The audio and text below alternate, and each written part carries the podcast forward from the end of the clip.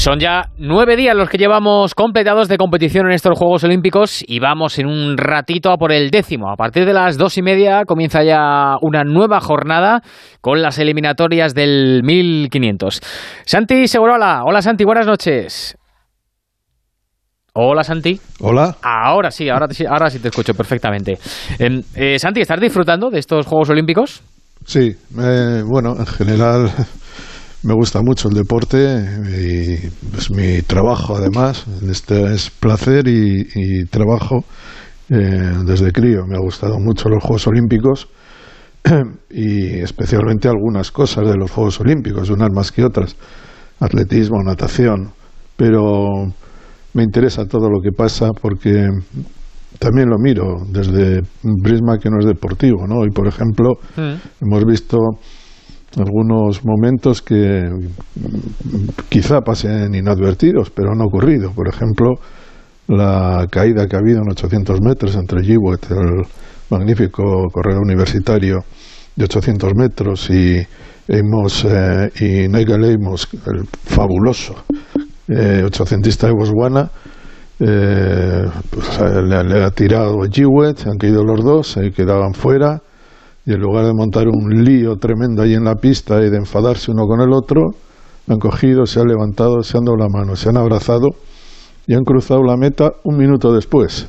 Eso me parece que es un signo de máxima deportividad, de elegancia.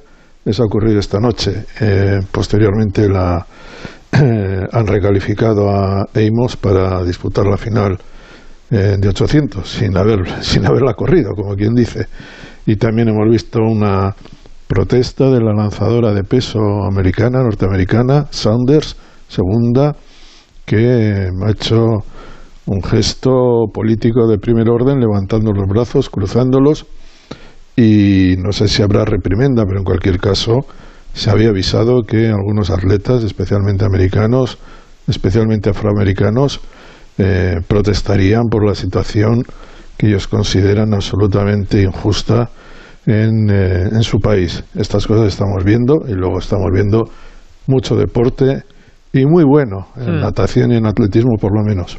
Sí, y, de todas estas eh, imágenes de las que hablabas, eh, también podemos sumar, eh, por ejemplo, Simon Biles, que ha salido a la rueda de prensa a reconocer que tiene, que tiene un problema de ansiedad, un problema mental y que también le sirve a la sociedad, nos sirve a todos, ¿no? Para comprender y para, y para saber em, que todos podemos tener problemas y que no pasa nada por ir al psicólogo. De hecho, es todo lo contrario, que es lo más sano del mundo, o por ejemplo el, campeón británico eh, en salto de trampolín, creo recordar, que salió y reconoció su homosexualidad. Creo que está siendo algo muy positivo para, para la sociedad estos juegos, ¿no? creo que si los deportistas, eh, sus vicisitudes pueden servir para algo, pues hay que aprovecharlo. Primero hay que decir que los deportistas no son otra cosa que humanos, que tienen y sufren los mismos problemas que, que los demás.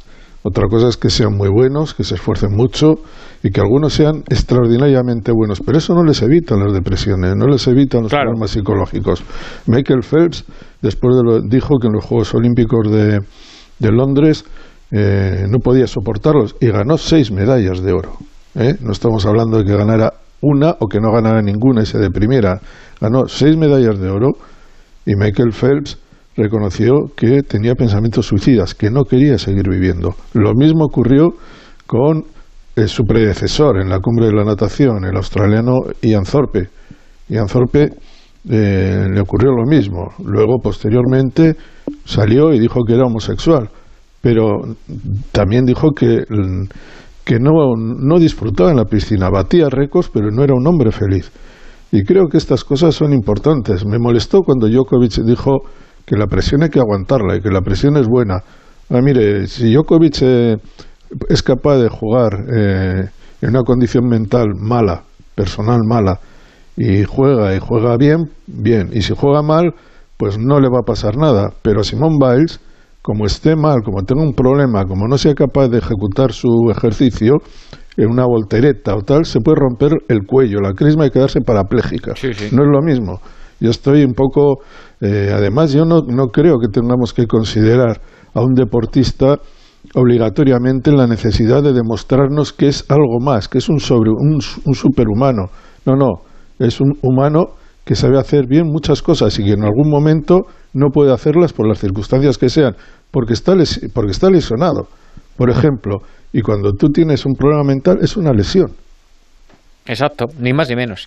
Em, ahora, Sandy, si, si, quieres, hablamos de Yulimar Rojas y de la final de, los 100 y de ese oro compartido en el salto de altura, que a mí me parece también otra de las imágenes de, estos juegos. Pero em, antes de nada, ¿qué mañana nos han dado eh, primero Ray Zapata y después Ana, Ana Peleteiro? Eh, Santi, a, Ana Peleteiro tú la seguías desde hace ya mucho tiempo, sí, eh, yo ya antes del Mundial Junior de 2012 tenía noticias de ella, sabía que era muy buena pero claro, el día que más la vi en televisión saltar 14 metros 23 centímetros con 16 años, en 2012 era una cría, tenía, pues acaba de cumplir 16 años y se proclamó campeona del mundo junior en Barcelona además, pues me pareció que esa era una marca que la, la ponía en situación de hacer algo grande cuando eh, llegara a la edad senior, ¿no? Eh, de hecho, Ana Peleiteiro fue una de las de los jóvenes, de las jóvenes elegidas para aquella campaña en favor de Madrid 2012 de Unidos por un sueño. Y me pidieron que escribiera algo de alguien. Y decidí escribir una, una cosa para eh, para Madrid de Ana Peleteiro. Eh, luego estuve con ella un ratito en, pues, en la ceremonia de presentación de la, de la campaña y estuve pendiente durante aquellos días de su vida, ¿no? Era una, una chica que, eh, natural de Pobra de Caramiñal, eh, que se, entraba, se entrenaba en, en, esa, en, ese pueblo, al lado de la ría de Arosa, en una pista preciosa, prácticamente al, lado del mar, y que tenía unas condiciones bárbaras. El problema que tuvo, que yo creo que, que tuvo eh, Peleteiro es que las expectativas fueron tan grandes que cumplirlas era muy difícil, sobre todo en ese tránsito de la adolescencia ¿no? a, la, a la edad adulta. Y la verdad es que se hablaba de que podía ir a los Juegos Olímpicos de Río y hacer algo, pero de los 16 a los 20 años las marcas de, de Ana Peleteiro decrecieron. Y ha sido precisamente en este ciclo olímpico, y creo que el año de, de demora de, eh, de la cancelación o de la suspensión de los Juegos el, año pasado ha sido buenísimo para ella porque finalmente ha reforzado el ciclo. Ya ha llegado ya con algún éxito, tercera en los campeonatos de Europa en pista cubierta y ahora tercera en, en Tokio. ¿Qué, ¿Qué, hay que decir de lo que ha hecho en Tokio? Primero que ha batido dos veces el récord de España. Segundo, que lo ha batido en la competición, donde batirlo es más eh, brillante, más agradable, más importante para un atleta y además eh, mostrar la madurez que tiene. Es decir, antes era una mujer que motiva emocionalmente, tenía problemas para gestionar la, la competición y ahora ya con 25 años no, porque en un momento de, de, la, de, la, noche o de la mañana, no sé muy bien ya cómo decir, eh, ella fue tercera y fue cuarta. Y tenía que volver a batir el récord de España para quedar tercera y batió a la jamaicana Ricketts. Me alegro mucho por ella. Está dirigida ahora por Iván Pedroso, que tiene que sale de ahí como entrenador de dos medallistas, una Ana Peleteiro y la otra que quieres que te diga de la venezolana Yulimar Rojas. Es impresionante, ¿eh? es impresionante verla competir. Yo creo que Yulimar Rojas es una chica que está en condiciones perfectas condiciones, veremos esta temporada, quedan algunos mitines, de saltar más de 16 metros. Saltar 15 metros es muy difícil. Hoy ha, sacado, me parece que 66 centímetros a la siguiente. Esto es más distancia, no tanto más distancia que la que sacó Bimon al segundo, el famoso salto de, de, de México a 68 y la segunda clasificada, la portuguesa, ha saltado 15.01 y yo creo que Yulimar más pronto que tarde va a saltar 16 metros, que es ya una barrera verdaderamente tremenda. Y creo también que si saltara longitud estaría muy cerca de los siete y medio. Seguro, Y si corriera 100 metros veríamos algo escandaloso también. Es, una, es un portento de atleta. Eh, Santi, ¿qué te ha parecido la, final de los 100 masculino? Ha vuelto a ganar un europeo. En, esta prueba, eh, creo que desde Barcelona 92 no ha ganado un europeo. Y esta prueba la venían dominando últimamente estadounidenses y eh, sobre todo jamaicanos con, con Usain Bolt. Sí, las últimas tres ediciones las ganó Bolt. Bolt, sobre Bolt ha recaído gran, pase, gran parte de, digamos, del prestigio de del atletismo, yo diría que de los Juegos Olímpicos, de alguna manera ha sido el salvador del atletismo en épocas difíciles. Y bueno, el vacío que ha dejado es muy grande y lo ha llenado un atleta desconocido. Yo no quiero entrar en debates, eh, pero creo que este atleta va a estar con la lupa puesta. Y no, no tengo nada que decir, Él ha sido el mejor ha dado la impresión de ser el mejor en las tres carreras que ha disputado. Es un hombre que no había bajado de 10 segundos hasta 2021 y en 2021 ha bajado de 10.03 a 9.81. Eso es una barbaridad. Sí. Segundo, eh, yo no, no, tengo noticias de él, a verle, mm, no, tiene, no tiene 20 años, tiene 26 años.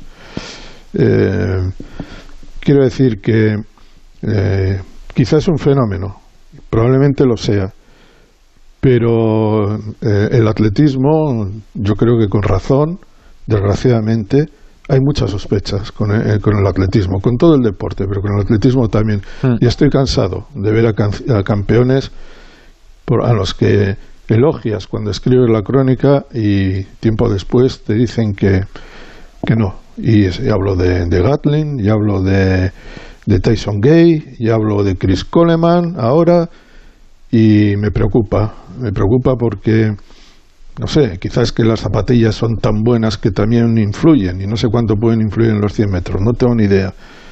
Pero ese tipo de saltos eh, no me parece normal, pasar de 10.03 a, a 9.81, es decir, dos décimas de segundo en, en un año, no sé. Hmm. Eh, tendrá que confirmarlo muchas veces.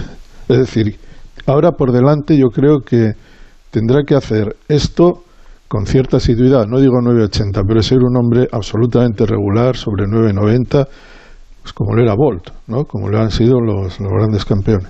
Sí. Em, y esa, eh, no sé, ¿qué te ha parecido esa imagen en, el salto de altura también eh, con un italiano eh, protagonista y con el catarí que lo han parado en 2.37? ha ido el juez a preguntarles que si, que si les parecía bien que compartieran el oro y los dos han dicho que sí y han compartido el oro. ¿Te ha parecido bien o crees que la competición y el deporte debe hacer que haya que desempatar? Yo creo que los Juegos Olímpicos merece un campeón. También creo que igual estaban ya agotados psicológicamente, se daban por satisfechos. Ninguno de los dos tenía medalla de oro. Los dos han pasado muy graves dificultades físicas con roturas tremendas. De hecho, Tamberi, perdona Santi, em, se ha llevado la escayola que hace cinco años le privó de competir en los, en los Juegos Olímpicos de Río y la llevaba. Eso me, parece, eso me ha parecido innecesario. Y no eh, todos los atletas sufren, todos los atletas han pasado por problemas y esa exhibición a mí no me ha gustado. No me, eh, Barsines estuvo prácticamente dos años sin poder saltar tuvo una lesión que prácticamente le apartaba de, de los, eh, del salto de altura y de hecho no ha vuelto a saltar como antes, aunque sigue siendo extraordinario. No creo que sea necesario mostrar todo lo que ha sufrido para, no lo sé, para demostrar el trabajo que has hecho públicamente. Yo creo que eso es algo que lo tienen que mantener en privado.